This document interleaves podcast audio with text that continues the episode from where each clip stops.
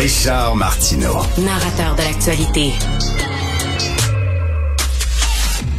Alors, il y a quelques années, je suis allé au magnifique British Museum à Londres et j'ai vu des œuvres d'art égyptiens, mais vraiment fantastiques. Et je me faisais la réflexion, ces œuvres-là ont été volées, littéralement. On le sait, ce sont des explorateurs qui sont allés dans des pyramides et qui sont partis avec des œuvres d'art qui appartenaient au peuple égyptien.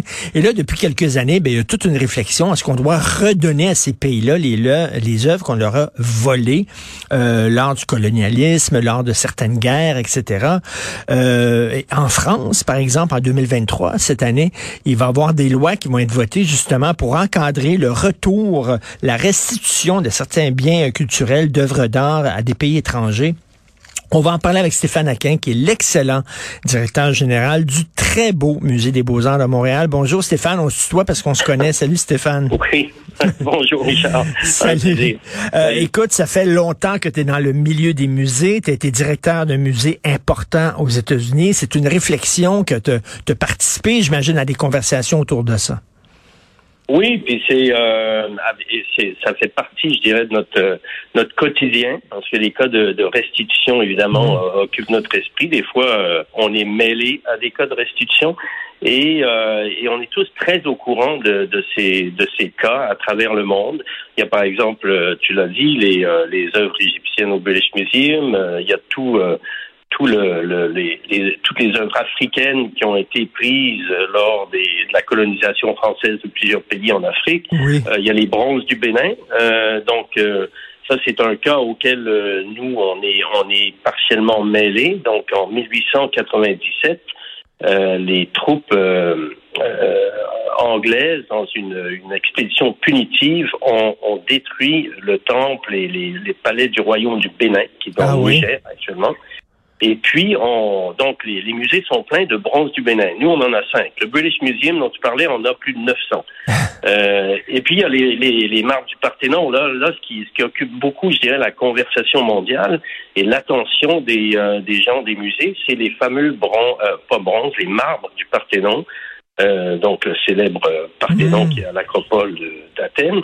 Et ça, les, les frises du Parthénon avaient été prises en 1802 par Lord Elgin, il y a une rue Elgin à, Ottawa, euh, sous euh, avec des papiers officiels de l'Empire ottoman. L'Empire ottoman occupait la Grèce à l'époque. Et donc, euh, le Lord Elgin, qui était diplomate, achète tout ça, ben, achète je sais pas à quel prix, part avec à Londres et puis une dizaine d'années plus tard les donne au British Museum. Les Grecs réclament ça depuis des générations. Mhm. Le British Museum, euh, en fait, les Anglais veulent pas les laisser partir. Euh, et là, il semblerait qu'il y a des pourparlers euh, entre le British Museum et le, le premier ministre grec euh, à l'effet d'un possible partenariat de restitution. Mais ça, je dirais que c'est le cas le plus criant qui occupe le... Tout à fait, mais on peut comprendre ces pays-là en disant, écoutez, ça fait partie de notre héritage, ça a été volé, est-ce qu'on peut retrouver une partie de notre mémoire? Ben, c'est sûr. Ben oui, c'est sûr. Ben oui, eux, euh, alors en plus, ils étaient occupés par l'Empire ottoman. Donc, c'est pas comme s'ils avaient euh, intentionnellement euh, enlevé ça du Parthénon et puis vendu ça en pleine conscience de, de, de, en toute euh, voilà conscience. Et alors, en fait, ça c'est normal. Donc, c'est des conversations qui ont lieu continuellement. Le, le Niger a créé un musée pour reprendre certains des bronzes du Bénin. On appelle ça des bronzes du Bénin. Mmh. Des fois, c'est de l'ivoire, mais euh, un magnifique musée euh, qui vient d'ouvrir euh, de David Adjaï, un grand architecte. Et ça fait partie des conversations de, de de, entre nations, entre peuples, entre communautés. Euh, c'est très riche, très intéressant. Comme ben oui, et il y a, y a, des discussions ces temps-ci de bon le mouvement woke euh, dans les musées et tout ça, mais là, moi je trouve ça n'a rien à voir avec ça. C'est c'est pas un, c'est pas une dérive woke, absolument pas. Ça tombe sous le sens que des œuvres qui ont été volées, euh, les Juifs pendant la deuxième guerre en Europe, il y en avait beaucoup qui avaient des œuvres d'art importantes. Ça a été volé, on le sait. Ah Göring est un collectionneur ah d'œuvres d'art ça a été volé, c'est tout à fait normal qu'on les restitue aux propriétaires. Ben, tout à fait normal. Et nous, on a restitué, au Musée Beaux-Arts, on a restitué, par exemple, dans le passé, on a restitué une tête euh, maori Ah oui? Euh, euh, oui, c'est, c'est, écoute, la cérémonie, les, la délégation polynésienne sont grands, les Maoris, hein. Uh-huh. c'est des joueurs de rugby, là. Puis ils sont venus en délégation et puis on leur a remis une de ces têtes réduites, là, de, de Maoris. Euh, et euh, pour qu'elle aille au musée de, de, de Wellington. Et euh, pour eux, c'est un, c'est un de leurs ancêtres. C'est comme si on était allé dans leur, leur tombeau, les tombeaux de nos ancêtres, et puis on avait euh, décoré, et puis on avait pillé ça, puis on avait mis ça sur le commerce. Alors, euh, il y a tout un mouvement de rapatriement des têtes maoris vers la Nouvelle-Zélande. Qui peut s'opposer à ça? Ben non. C'est leurs ancêtres. Ben oui, tout à fait. C'est à eux, mais euh, en même temps, on pousse ça jusqu'où là euh, Des guerres, il y en a eu partout à travers le monde. Ah. Euh, les œuvres d'art se sont promenées, évidemment, de pays en pays. Jusqu'où, jusqu'où on va là C'est pas évident. Ben, non, une fois, j'ai été en, en, Russie au musée de l'Ermitage, puis c'était assez intéressant parce que ils avaient plusieurs œuvres qui avaient appartenu au musée de Brême en Allemagne savoir que les Russes, les Allemands, durant la Grande Guerre, ils en ont spolié, ils en ont détruit, ils ont volé. Euh, Nous-mêmes, on a, on a restitué une, une œuvre à une famille qui avait été euh, spoliée par les nazis. Mmh. Mais euh, eux, les Russes, ils ont conservé les œuvres du musée de Brême. Et puis, pour eux, c'est simple, c'est rétribution, c'est tit for tat. Vous êtes venus chez nous, vous nous avez tout détruit, vous avez pillé, volé. Là, on a des œuvres de, de chez vous, tant pis pour vous pour eux, la conversation est, close. Comme ça s'arrête là. et, mettons, euh, j'ai vu un documentaire euh, Guernica qui était, je crois, dans un musée américain et retourné euh, en Espagne. Et bon, ça a été une fierté nationale. Mais tu sais, quand des œuvres importantes sont achetées par des, des, millionnaires étrangers, et là, après ça, ces millionnaires-là, dans leur testament, donnent l'œuvre à leur musée de leur du pays où ils habitent. Euh, euh, là, peut-être que le pays d'origine va dire, oui, mais c'est une œuvre importante pour nous, je sais bien, mais ça vous appartenait plus, là. Ça avait été acheté par quelqu'un d'étranger, là.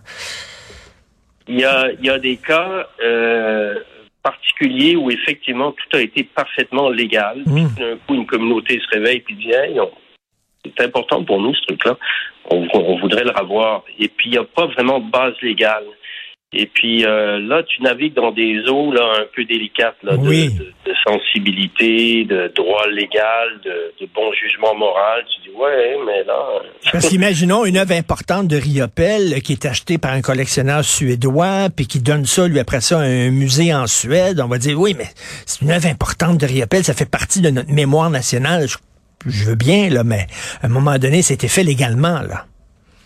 Ben, euh, tout à fait. Puis, tu sais, il faut pas oublier que euh, on parle de Riopel. Euh, c'est important que ces œuvres-là soient vues dans les autres musées. Quand on a rapatrié un peu là, tout le marché de Riopel, c'est bien chouette. On a beaucoup de Riopel ici, mais on en a de moins en moins à l'étranger. Or, c'est chouette d'être à l'étranger puis de voir un Riopel. C'est un motif de fierté. Puis ça fait partie du patrimoine mondial. Euh, faut pas devenir dingo. C'est comme si on empêchait à Céline Dion de, de, de, de chanter ailleurs qu'au Québec. Oui. Tout à fait, c'est c'est non, tout à fait, c'est c'est euh, il faut faire preuve de jugement aussi euh, euh, là-dedans parce que c'est important aussi que les les le British Museum, je reviens là-dessus, c'est un c'est un musée extrêmement important, il y a des milliers de touristes chaque année qui vont là et qui sont exposés à de l'art, des œuvres d'art du monde entier. Ça serait une pauvreté épouvantable que le British Museum n'expose que des œuvres d'art britanniques.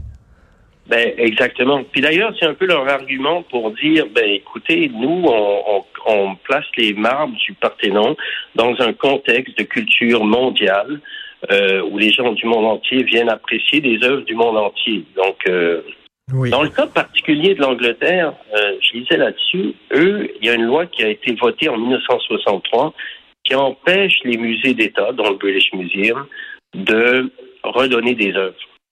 Euh, hmm. de façon très, très significative là, ah, en nombre.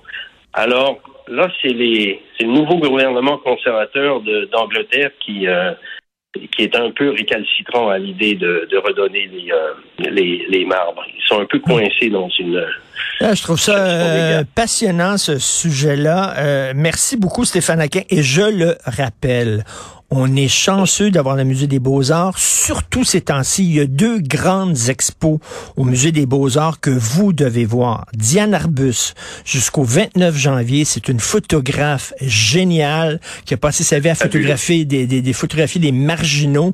C'est ma photographe préférée et je, remercie le musée de m'avoir permis de voir ses, ses plus belles photos. Et Basquiat, et même si vous n'aimez même si la peinture, vous trouvez ça bizarre, allez voir l'exposition Basquiat, un peintre extraordinaire. Vous allez être plongé dans les années 80 à New York.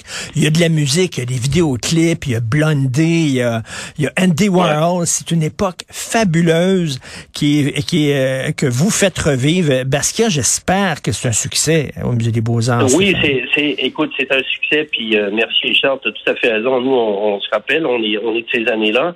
Euh, c'est une expo qui rend bien le, le, climat extraordinaire du New York des années 80.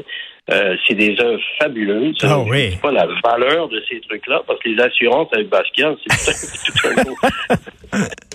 Et, euh, Basquiat aurait, aurait notre âge aujourd'hui. Euh, tu sais, il est né en, en, en, en, en 60, je ben pense. Ben oui. Non, non, puis il est mort jeune euh, sur dose. C'est vraiment une expo fantastique. Moi, j'étais allé à New York à un moment donné, il y a quelques années, pour voir une rétrospective Basquiat. Et là, c'est chez nous, à Montréal. Profitez-en.